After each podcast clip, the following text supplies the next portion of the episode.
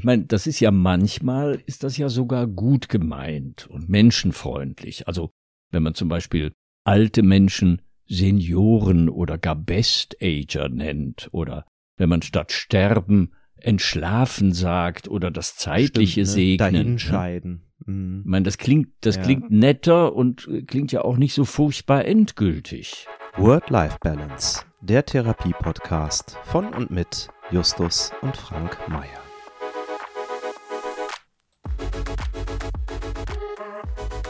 Hallo und herzlich willkommen zur neuesten Folge Staffel 2 Episode 7, also durchgezählt schon Folge 19 von Word-Life-Balance, der Podcast gewordenen Selbsthilfegruppe mit Vater und Sohn. Und ich glaube, heute müssen wir mal richtig aufräumen, also sprachlich gesehen, denn es ist ja Ende Februar und der Februar ist der Monat der Reinigung. Februare, Latein, was sonst, bedeutet nämlich reinigen. Aber wenn ich's recht bedenke, Februar ist ja nur einer von vielen Namen für den zweiten Monat des Jahres. Im Rheinland sagte man früher auch Sporkel, Spörkel oder Spürkel zum Februar. Das geht auf den wiederum lateinischen Begriff Spurcalia, Spurcalia zurück, mit dem im Mittelalter von der Kirche die vom Volk gefeierten sittenlosen Feste in der Karnevalszeit bezeichnet wurden. Also ganz unspurkalisch und gesittet greife ich jetzt aber mal zum Hörer und rufe meinen Vater Frank an.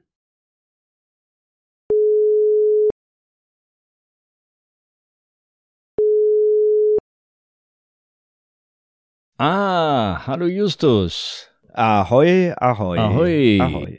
Du, ähm, normalerweise Ja. legst du ja los, aber jetzt leg ich mal los. Stimmt. Ich habe nämlich ein Thema, das mich beschäftigt. Weißt du, wir haben doch, Aha. wir haben doch das letzte Mal über das Wort des Jahres 23 gesprochen. Hm? Ja, das war in Deutschland ja Krisenmodus. Richtig. Und wir haben über das Jugendwort gesprochen. Goofy. Richtig. Und inzwischen ist nämlich ja auch das Unwort des Jahres 23 gekürt worden. Und ehe wir über den Wahlsieger in diesem Unwort Casting reden, frage ich dich Hm. und mich, also äh, ich frage uns, was ist eigentlich ein Unwort? Denn ich meine, Ja. das, das Präfix un ist doch eine Negation, also ein nicht. Mhm, Ja, habe ich mich auch schon gefragt. Darüber haben wir uns aber auch schon mal relativ ausgiebig zergrübelt. Mhm. Ich glaube in Folge 10. Mhm. Das stimmt, aber äh, äh, was mir damals nicht aufgefallen ist, äh, ist mir jetzt, also ist dir das übrigens mal aufgefallen, dass das un vor Adjektiven meistens nur gute und positive Inhalte verneint? Also, wir sagen zum Beispiel, das ist unwahr, unrichtig, ungut oder unschön, wenn wir ja eigentlich auch, aber weniger schön klingend, falsch, schlecht, böse oder hässlich sagen könnten. Aber wir sagen Mhm. doch nie, das ist unfalsch, unschlecht, unböse, unhässlich, wenn wir auch wahr, gut oder schön meinen. Ist mir aufgefallen.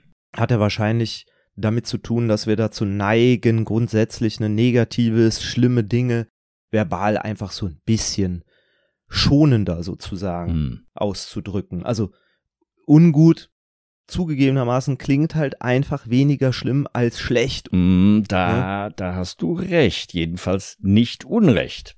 Und du Ja. hast damit schon ins Spiel gebracht, worüber wir übrigens auch noch reden müssen, den sogenannten Euphemismus, also das Schönreden in einem Wort. Ja. Aber, aber äh, später. Vorher möchte ich nochmal zum Unwort kommen. Meine Frage. Ja. Ist das Unwort also kein Wort? Aber es ist ja doch ein Hm. Wort. Also Mhm. habe ich gedacht, ist das Unwort vielleicht so etwas wie die berühmten Unkosten, die ja auch nichts anderes als Kosten sind? Ja, stimmt. Stimmt. Aber das Un, das äh, kann ja eben nicht nur Verneinung bedeuten. Es kann ja auch verstärkend wirken. Man hört ja manchmal, Unkosten seien eben besonders hohe oder besonders unangenehme Kosten, so wie ja auch zum Beispiel Unsummen besonders hohe Summen sind oder eine Unmenge eine besonders große Menge. Ja, oder, Ne? oder die Unzahl, das Unmaß, also so viel, dass man es kaum zählen oder messen kann, da, da hast du schon wieder recht. Also da wirkt das Un Danke. verstärkend. Aber Ja. äh, nicht bei der merkwürdigen Untiefe. Denn damit meinen Aha. also wir Landratten normalerweise jedenfalls eine besonders tiefe Stelle, aber die Seeleute bezeichnen damit ja, und in dem Fall korrekt verneinend, das Gegenteil, eine nicht tiefe, also eine seichte Stelle im Gewässer. Also Ja, Untiefe ist ein sogenanntes Januswort, das in zwei entgegengesetzte Richtungen guckt, beziehungsweise bedeutet, Oh. ne? könnte man sagen. Oh, ein Januswort. Ja, ja, ein Januswort. Weil wenn Untiefe gleichzeitig besonders tief und besonders flach heißt, Hm. doch merkwürdig. Aber Unkosten, muss man sagen, sind nicht mehr und nicht weniger als Kosten. Also da ist das Un eigentlich völlig bedeutungslos. Ah, dieses Januswort, das interessiert mich aber. Da müssen wir vielleicht, das nehme ich mir nochmal für eine der kommenden Folgen vor. Mhm. Da möchte ich nochmal ein bisschen tiefer einsteigen. Okay, aber ähm, was sagt uns das denn jetzt eigentlich über das Unwort? Ich meine, da spielt das Un ja schon eine Rolle, auch wenn es hier, ja, muss man ja sagen, also weder verneint, was dann folgt, noch ist irgendwie verstärkt. Ja, ja. Also ich denke ja, das Unwort gehört so wie der Unmensch oder die Untat, der Ungeist oder das Unwetter zu den Begriffen, wo das Un ausdrückt, dass die bezeichnete Sache nach dem Un selbst negativ geworden ist, um es mal so zu sagen. Also ein, ähm, ein Unmensch ist ja immer noch ein Mensch, aber ein böser Mensch. Eine Untat ist immer noch Mhm. eine Tat, aber eine furchtbare. Oder der Ungeist denkt, aber er denkt Schlechtes. Oder das Unwetter ist ein scheußliches Wetter. Ne? Oder das Untier, eine schreckliche Kreatur. ja, Und das, das Unwort dann eben, ja, wahrscheinlich einfach ein Wort, das es so gar nicht geben sollte. aber die Frage ist jetzt, Ja. warum ist das Unwort ein schlechtes? Naja, weil es, also, es sagt ja schon mal nicht die Wahrheit. Es ist aber nicht etwa so eine kleine Notlüge, also ein bestenfalls unschöner Mhm. Euphemismus, sondern es ist eine hinterhältige, eine perfide Wortschöpfung, um äh, etwas Relevantes zu verschleiern, um uns im Grunde genommen dreist zu belügen, ohne dass wir es merken Mhm. sollen natürlich. Wir sollen viel mehr Teil der Lüge werden, so empfinde ich das. Ach, wird's mir ganz pathetisch hinterm Brustbein, wenn ich so drüber nachdenke. Ja, ja, ja, aber, aber du hast recht, Lüge, ja. Ne? Und Ja. äh, da gibt es ja eigentlich zwei immer wiederkehrende Weisen, wie da gelogen wird. Entweder indem man übertreibt oder untertreibt. Ne, ist ja beides möglich.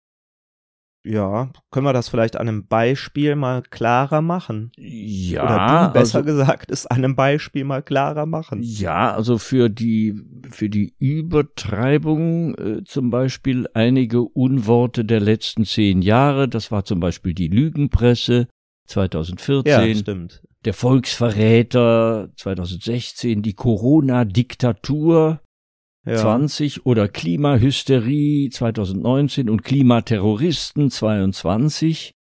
Ne? Hm, Das- stimmt, ja, da, du hast recht, da werden ja Medien, Politiker oder politische Maßnahmen oder Meinungen, die dem Wortschöpfer nicht passen, einfach so pauschal ins Kriminelle oder Krankhafte übersteigert. Das schließt ja dann, also hat ja auch zum Ziel, einfach die vernünftige Diskussion darüber Ja, auszuschließen. ja, Ne? ja. Also Ja. Das, das sind Kampfbegriffe. Aber genauso Mhm. giftig kann natürlich das Gegenteil sein, also die Untertreibung oder Verniedlichung dessen, was man selber an Negativem im Schilde führt. Finde ich fast noch gefährlicher. Das ist ja so ein bisschen der, der klassische Euphemismus, Ja, ne? Die, Ja, die schön klingende Verschleierung eines, eines ja, wahren Inhalts. Ja, ja.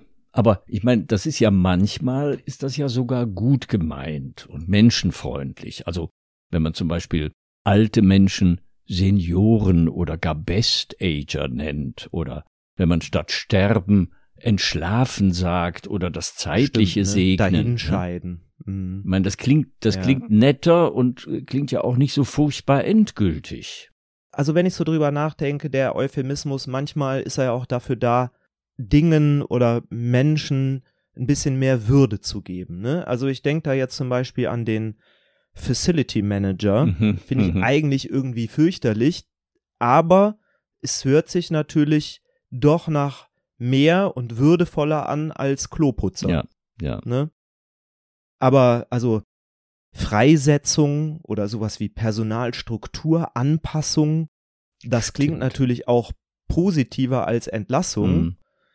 Ist also ja auch irgendwie eine Verharmlosung, Ja, ja. aber schon nicht mehr so harmlos. Und ich finde, mit Würde hat das dann in diesen Fällen leider auch gar nichts mehr zu tun. Oder wenn es statt Atommülllager so nett sowas wie Entsorgungspark heißt. Ja, ja, ne? ja, das, das klingt ja schon fast wie so ein sorgenfreier Garten Eden. Ne?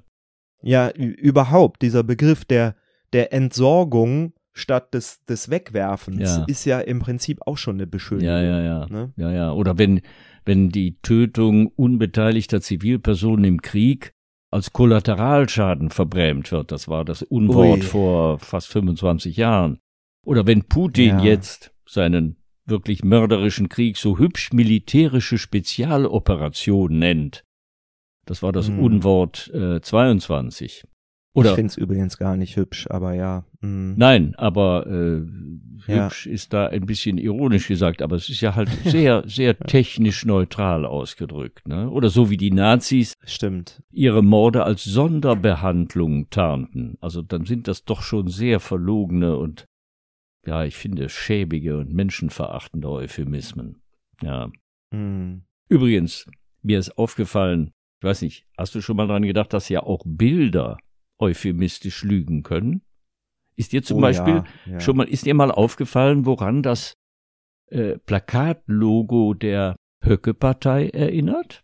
Hm? Und zwar sicher nicht zufällig. Äh, also das, also ich hab's jetzt irgendwie vor Augen, aber die so- Assoziation direkt fehlt mir. das ist doch so ein schwungvoller, roter, nach oben führender Strich auf himmelblauem Ja. Grund. Na, woher kennst ah, du das? ich glaube, ja. Doch, ich glaube, ich weiß, worauf du hinaus willst. Das sieht so ähnlich aus wie das Logo von ähm, hier äh, TUI, ja, ne? Ja. Der, also der ja, Reiseveranstalter. ja, ja. ja. Und bei TUI, da zeigt ja auf diesem blauen Hintergrund der rote Strich auf einen Punkt. Ne, das Ja. so aufwärts und das wirkt fast wie so ein halbes Smiley. Das, ja, das soll so aussehen. ne, soll so ja. aussehen. Und blau, das Ja. ist die Farbe der Hoffnung, des Himmels, des Vertrauens und rot.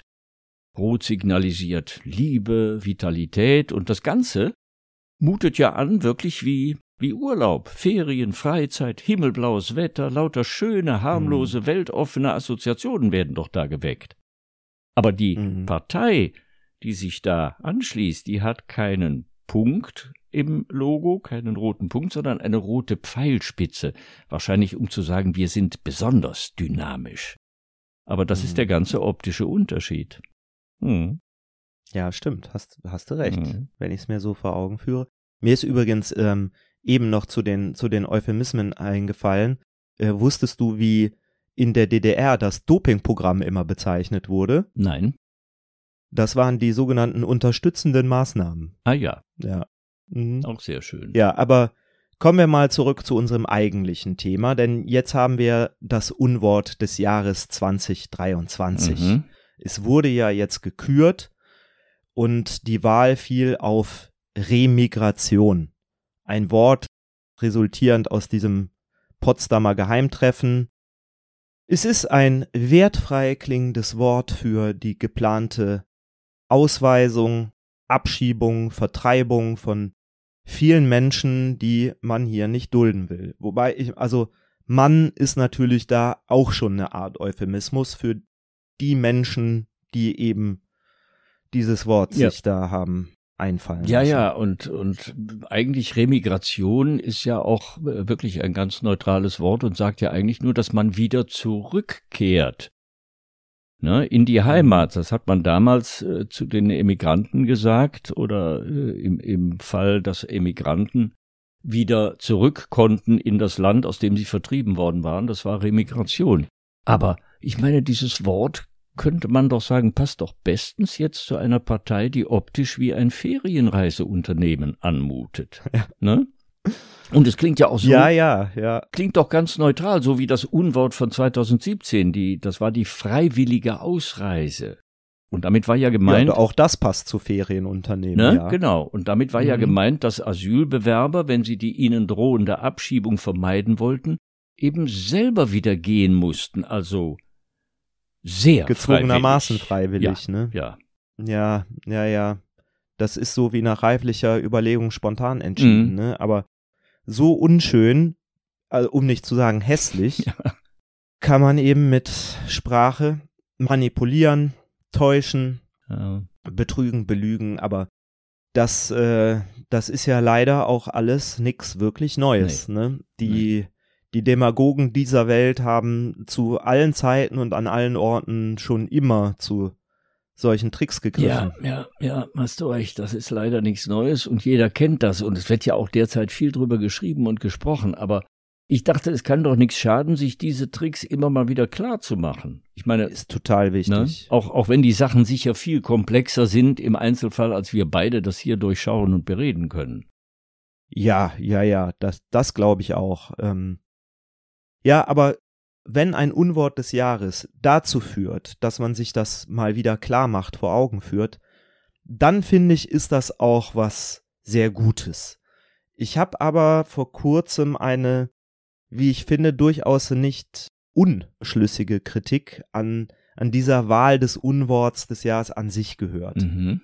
Und zwar wurde da die Meinung vertreten, es sei doch irgendwie widersprüchlich, einem Wort, das man so rundweg ablehnt, zu so viel Aufmerksamkeit zu verhelfen, indem man es jetzt da mhm. auf so ein, also selbst wenn es kein Podium, sondern ein Pranger ist, mhm. ist es doch eine Öffentlichkeit, ne? Und das da ist, glaube ich, schon was dran. Also ich glaube, es besteht schon die Gefahr, dass es sich so auch irgendwie hinterhältig in den Sprachgebrauch einschleichen ja, kann. Ja, ja, ja. Oder, oder gar, wie ich kürzlich in einem Leserbrief einer großen Tageszeitung las, äh, dass es auf die Weise als besonders originell aufgewertet wird.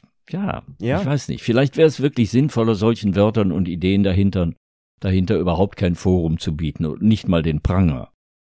Andererseits war die Leserin, die das schrieb, aber fassungslos, wie sie schrieb, dass es das Wort ungeheuer Werteunion, wie sie sagt, nicht zum Unwort geschafft hat. Wo waren denn da unsere schnellen Sprachpsychologen? fragt sie in ihrem Leserbrief.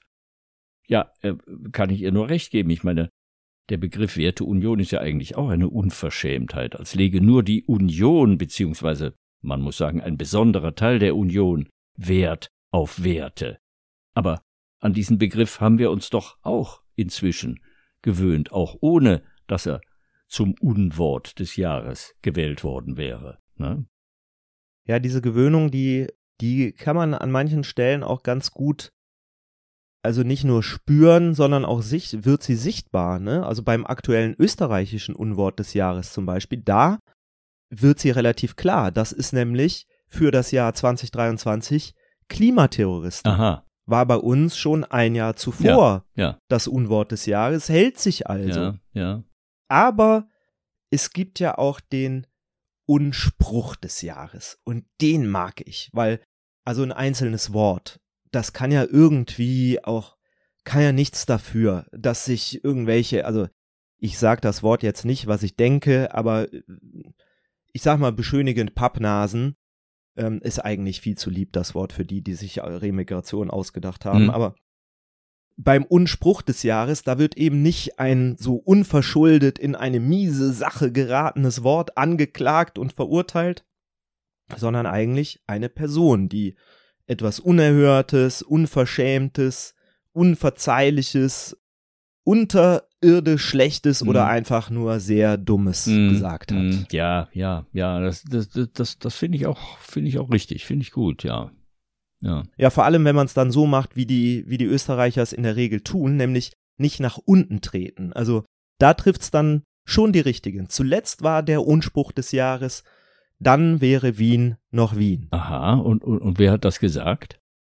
Das hat der niederösterreichische Landesrat Gottfried Waldhäusel von der FPÖ einer jugendlichen Zuwanderin geantwortet auf die Frage, was denn Wien ohne die vielen Zuwanderer wäre. Ah ja, ja. Ja Gott, da muss man sagen, der Waldhäusel, der wusste wahrscheinlich überhaupt nicht, dass Wien doch immer schon eine Vielvölkermelange war, oder? Ich, äh, ich finde ehrlich gesagt, da ist eigentlich jeder Kommentar überflüssig. Ja, ja. Wobei, da fällt mir ein, ähm, du weißt das sicher besser als ich. Hat nicht der, äh, der Kreisler, Georg Kreisler, mal ein Lied gesungen, in dem er da sogar noch viel radikaler war? Der Kreis, ja, stimmt. Stimmt, Ja. warte mal, das war in den 60ern. Da gab's natürlich noch nicht so viele Migranten. Aber der Kreisler, der Ja. wollte ja ein ganz leeres Wien, ein Wien ohne alle. Wie hieß das Lied? Ja. Wie, wie schön wär mein Wien ohne Wiener, hieß sein Lied. Und damit traf er natürlich, ist klar, den Waldhäusel-Typ der Wiener. Wie hat er da gesungen? Die lauschigen Gassen wären leer, es wär herrlich, wie schön Wien dann wär. Ha, ja, ja. Ja, ja. Äh, offenbar ein Fan der Toten Geisterstadt, ne? Nein, nein, nein, nein. Er hat, er hat dann äh, noch weiter gesungen, kann ich mich dran erinnern. Flora und Fauna wären ja noch da. Er hat gesungen, nur die Vogeln und die Pferdeln und die Hundeln und die Bäum. Das hätte ihm Ja. gereicht. Ich würde sagen, vielleicht können wir uns darauf einigen. Wir beide plädieren jetzt hier in unserem Word-Life-Balance-Podcast, vielleicht gemeinsam mit euch, liebe Zuhörerinnen und Zuhörer, dafür, dass dieses Unwort des Jahres einfach abgeschafft wird. Ja. Wir wollen solchen Ja. Wörtern keine Aufmerksamkeit mehr geben. Ja, da spricht, da spricht sicher viel dafür, aber ich muss sagen, ich bin nicht ganz so sicher wie du, denn ich finde, auf Mhm. die Weise wird ja doch auch aufmerksam gemacht darauf, wie man unter so harmlos klingenden Worten ganz andere Gedanken verbergen kann, also lügen kann. Hm. Hm. Okay, aber vielleicht können wir uns ja darauf einigen, dass wir für die Einführung dann zumindest zusätzlich des Unspruchs des Jahres plädieren. Ja. Oder? Ja, da bin ich auch für, da bin ich auch für. Ja. Und äh, also wenn ihr das auch so seht Oder vielleicht auch anders, ne? oder auch anders seht, dann schreibt es uns gerne in die Kommentare. Eure Meinung interessiert uns sehr dazu. Ja, ja. Aber mein Ja. lieber Sohn, ähm, vielleicht sollten wir uns doch jetzt auch mal wieder den schönen Seiten der Sprache widmen, finde ich, nach so vielen Unworten und Unsprüchen. Hm? Was meinst du? Ah, mais oui, mon père, das, ähm, das sollten wir vermutlich tun. Äh, das sollten wir vermutlich tun. Äh, Okay. Für unsere Word-Life-Balance kann es nicht schaden. Und ja, ich schlage vor, wir fangen dann jetzt einfach direkt damit an und schwelgen in unserer guten alten Tradition im Wörterbuch des aussterbenden Wohlklangs. Ah, du meinst die schönen deutschen Wörter, die wir viel zu selten benutzen. Gewiss, gewiss. Mhm. Nein, das war jetzt noch nicht mein Wort, aber ähm, gewiss finde ich schön. Aber ich äh, würde dann mal vorlegen, wenn es dir recht ist. Ich bitte darum. Also, kommen wir zu unserer Rubrik schöne deutsche Wörter, die wir viel zu selten benutzen. Und das Wort, das ich heute benutzen möchte, ist Potztausend. Potztausend, für alle, die es vielleicht nicht gar nicht mehr kennen, ist so ein ja, Ausdruck der Überraschung oder auch mal der Verärgerung.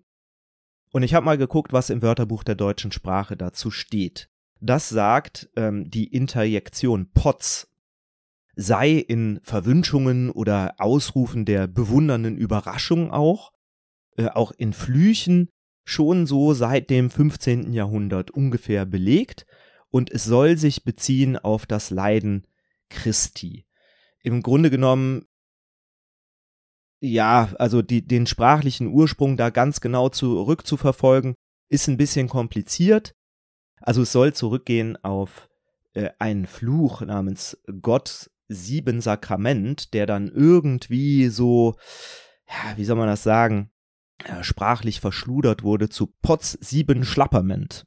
Steht so im Wörterbuch der deutschen Sprache. Klingt sehr schön. Und ja, und das Potz 1000 leitet sich davon ab, indem einfach man sich gesagt hat, komm, sieben reicht nicht, das übersteigern wir jetzt mal ein bisschen, machen wir gleich 1000 draus, eine runde Zahl. Hm. So, und so wurde es dann mal in Gotts Tausendsakrament überführt Hm. und ja, im Gegensatz dazu, also offenbar kommt dieses Potz irgendwie abgeleitet von Gotts her.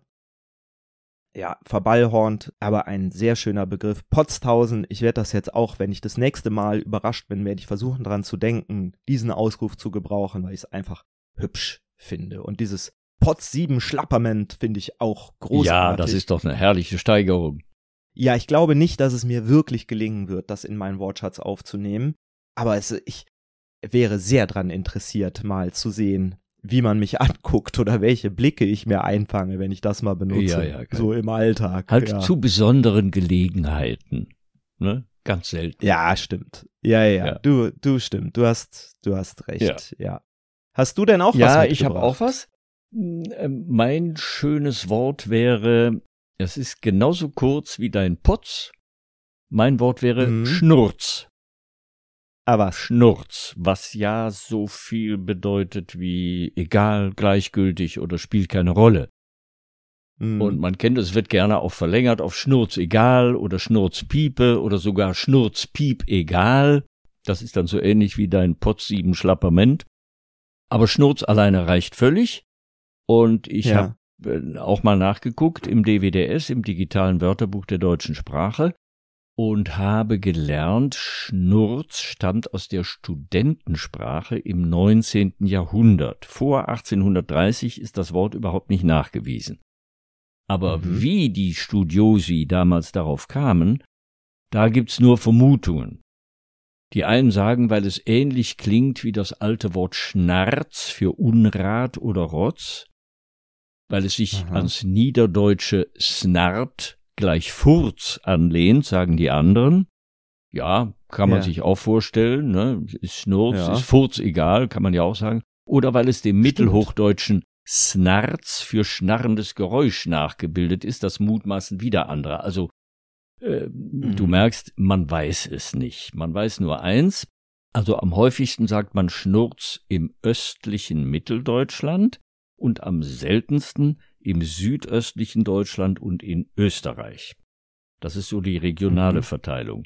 Und zeitlich ja. ist auch ganz interessant, dass der Gebrauch dieses Wortes Schnurz hatte Wellen zeitlich gesehen. Also bis um 1960 wurde es häufiger benutzt, dann ging es 20 Jahre lang runter im Gebrauch, dann bis 1991 wieder rauf und bis dieses Jahr 2024 ist es wieder ganz nach unten abgesunken. Also man sagt es ganz selten, viel zu selten, finde ich. Über die Synonyme ja. von Schnurz, die es natürlich auch gibt, über die rede ich aber jetzt nicht, das wird viel zu lang, da platzt uns der Podcast, nämlich die schönen Wörter, das ist mir wurscht oder Schnuppe. Das müssen ich wir dachte, jetzt. du wolltest nicht drüber reden. Nee. Jetzt hast du ja doch schon damit angefangen. Ja, ich habe sie nur erwähnt. Auch schade, weil ich, also ich bin ja ein großer Fan von Synonymen für egal. Aha. Lachs zum Beispiel, ne, ist mir Lachs, finde ich super. Mhm. Oder auch ich, Boogie. Ja. Ah. Kennen viele nicht, ne? Ist nee. sehr selten. Kenn ich auch aber Ist das nach Humphrey genannt? Ich habe nicht die geringste Ahnung, mhm. aber so in meiner Jugend, da haben wir öfter gesagt, das ist mehr Boogie Aha. oder ist mehr Lachs. Aha. Oder auch Wumpe, finde ich auch schön. Wumpe? Ist mehr Wumpe. Ja. Der Teig noch nie gehört, aber Wumpe finde ich sehr schön. Also ich könnte geradezu sagen, Wumpe ist ja Knorke. Knorke? Knorke, ja. Mhm. Ja. Ja. Pass auf, und damit habe ich jetzt total elegant die Überleitung zu unserer Rubrik Spätlese geschafft, mein Lieber. Mhm. Ah, ja, ne nämlich, was was hast du da mitgebracht? Du bist ja dran mit der Spätlese. Ja, da habe ich eine Glosse von Kurt Tucholsky alias Peter Panther. Fast genau mhm. 100 Jahre alt, äh, am 7. Oktober 1924 in der Vossischen Zeitung erschienen. Oh, das passt ja super, 100-jährig. 100-jährig. Und ja. da geht es um das mysteriöse Auftauchen und ebenso mysteriöse Verschwinden von Modewörtern. Oh, es ist ja als, ne, als hätte der uns eine Podcast-Rubrik genau, geschenkt. Genau. Ich ja. lese. Wie ist, wie ist denn der Titel? Ich lese sie leicht gekürzt, die Glosse. Der Titel ist Der Fall Knorke. Eines Tages beschloss der Berliner, etwas Schönes, Angenehmes, Liebliches, etwas, das das Herz erfreut, mit Knorke zu bezeichnen. Eines Tages war das Wort da. Vorher hatten wir Dobje, das kam aus dem Krieg, auch Schnieke war sehr beliebt, das hieß wieder mehr fein, elegant, gut ausstaffiert. Aber Knorke war doch das Schönste von allen. Wenn das Wort ausgesprochen wurde, hatte man mit dem angezogenen rechten Unterarm vertikal zur Fußstellung eine kurze Bewegung nach der rechten Brusthälfte hinzumachen, was das Wort wesentlich unterstrich. Dadurch wurde Knorke erst Knorke. Und als das gar einmal ein Komiker auf dem Theater machte, und zweimal in einem Stück hintereinander, da war der Erfolg des neuen Ausdrucks besiegelt. Knorke, Mensch! Die Knorkitis wütete. Alles war Knorke. Essen, Frauen, Börsengewinnste, na, es ist schon lange her, schon lange her. Anzüge, Renntipps und Kinogrößen. Die Dadaisten hatten ja erfunden, dass man ein Wort nur in die Welt zu setzen brauchte, wie etwa Dada, und dass sich dann der Sinn von ganz allein einstellt. Knorke setzte Fett an. Es präzisierte sich, gewann Form und Sinn und wurde ein Begriff. Unmöglich etwa ein ganz kleines Kind Knorke zu nennen. Etwas widerstrebt da dem feinen Sprachempfinden. Knorke ist nichts Winziges. Ein Marienkäfer ist nicht Knorke. Knorke ist bunt, laut, glänzend, ersten Ranges, über das Maß zufriedenstellend, imponierend, die Erwartungen eines guten Hausvaters voll erfüllend. Clara ist Knorke. Knorke überschwemmte die Grammatik. Es war Adjektiv und Adverbium, eine Knorke-Sache und er spielt Knorke. Auch kam das Wort in den nordwestlichen Landstrichen Berlins als Substantiv wild vor. Gustav ist eine Knorke. Ein mystischer Sprachvorgang. Hm, das haben wohl alle Sprachen.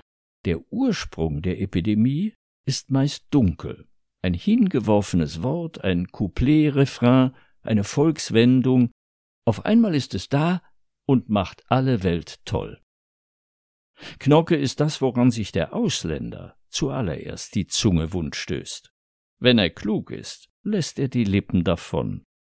Denn nichts ist merkwürdiger als Ausländer knorken zu hören. Im ersten Augenblick muss man lachen, ja, man ist sogar geneigt zu sagen, sie können aber gut Deutsch. Aber nachher ärgert's einen doch ein bisschen. Es ist wie wenn ein frisch eingeladener Gast ins Schlafzimmer der Hausfrau läuft und sich da die Möbel ansieht. Knorke? Wieso? Das ist unsere Knorke. Der Fall Knorke war ein bitterer Fall. Knorke überschwemmte alles. Die Straßenbahngespräche, die Volksversammlungsreden, die Diskussionen, die Telefongespräche, die Lieder, die Scherzgedichte, Knorke, Knorke. Wer aber genau hinhorchte, konnte dem gesunden Wort etwas anhören.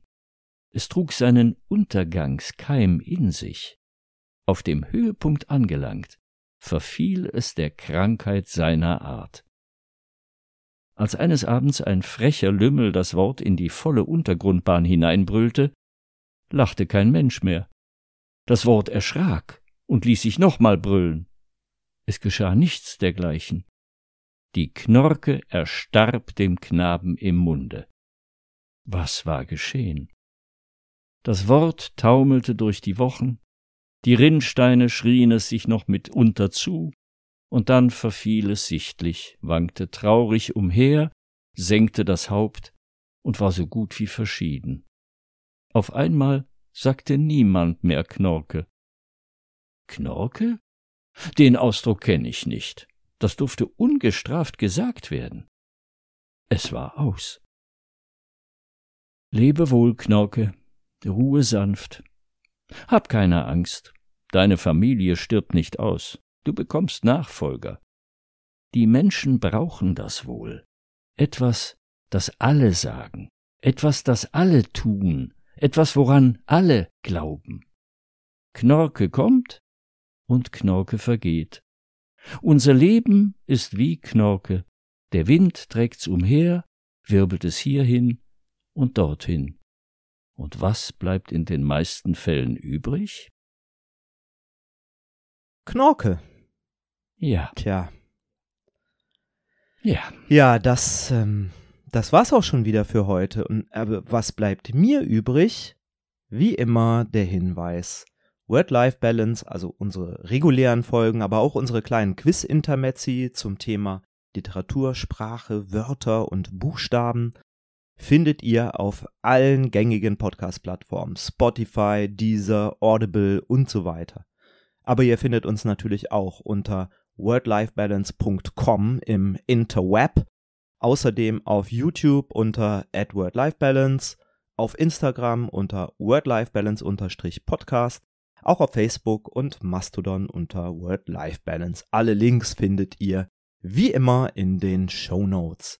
Also, tut uns einen riesengroßen Gefallen, lasst uns Likes da, abonniert den Kanal, aktiviert die Glocke, da freuen wir uns sehr drüber, folgt uns in den sozialen Netzwerken oder abonniert unseren Newsletter auf der Website. Und damit bleibt mir nur noch zu sagen, vielen Dank fürs Zuhören, ahoi, ahoi.